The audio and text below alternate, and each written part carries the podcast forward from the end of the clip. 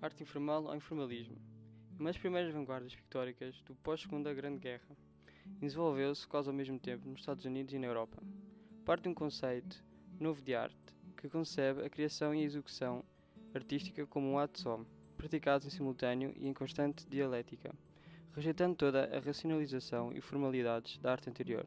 Pondo a técnica no fazer, privilegia o material e a técnica como partes primordiais da realização plástica. As técnicas usadas têm um carácter artesanal, provém em grande parte das vanguardas anteriores, cubismo, dadaísmo, surrealismo. O formalismo agrupa diferentes expressões individuais e diferentes tendências.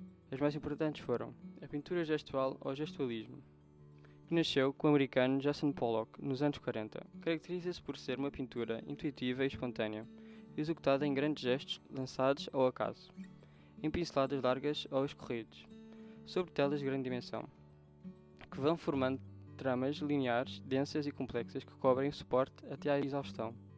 Esta execução baseia-se no conceito surrealista ou de automatismo psíquico, isto é, na relação direta que existe entre o inconsciente, o gesto criativo e o material pictórico, como veículo revelador do conteúdo interior. A arte bruta nasceu na Suíça com autores como Jean Dufault e Jean Fontroy.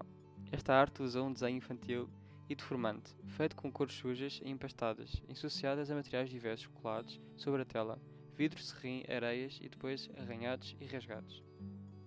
A pintura matérica que se executa com pastas e materiais não pictóricos aplicados no suporte, tela ou outro, por vários processos e depois intervencionados pelo pintor, rasgados e enrocados, de modo a criar texturas de expressividade plástica. O catalão Antoni Tapier e o italiano Alberto Burri são os melhores representantes deste movimento. A pintura especialista, uma corrente que nasceu em 1946 com o Manifesto Branco de Morandi e defende uma pintura concisa e depurada, feita por grandes superfícies planas de cor única, sobre o qual o artista intervém, com cortes, colagens de objetos ou outros processos, para criar efeitos 3D. São representantes deste movimento Lúcio Fontana e Yves Klein, entre outros. Surrealismo. O surrealismo foi um movimento literário e artístico envolvendo a pintura, a escultura, a fotografia e o cinema, influenciando a moda, a decoração e a publicidade que se desenvolveu nos períodos entre as duas grandes guerras do século XX. Começou na Europa, mas abrangeu também as Américas e o Extremo Oriente.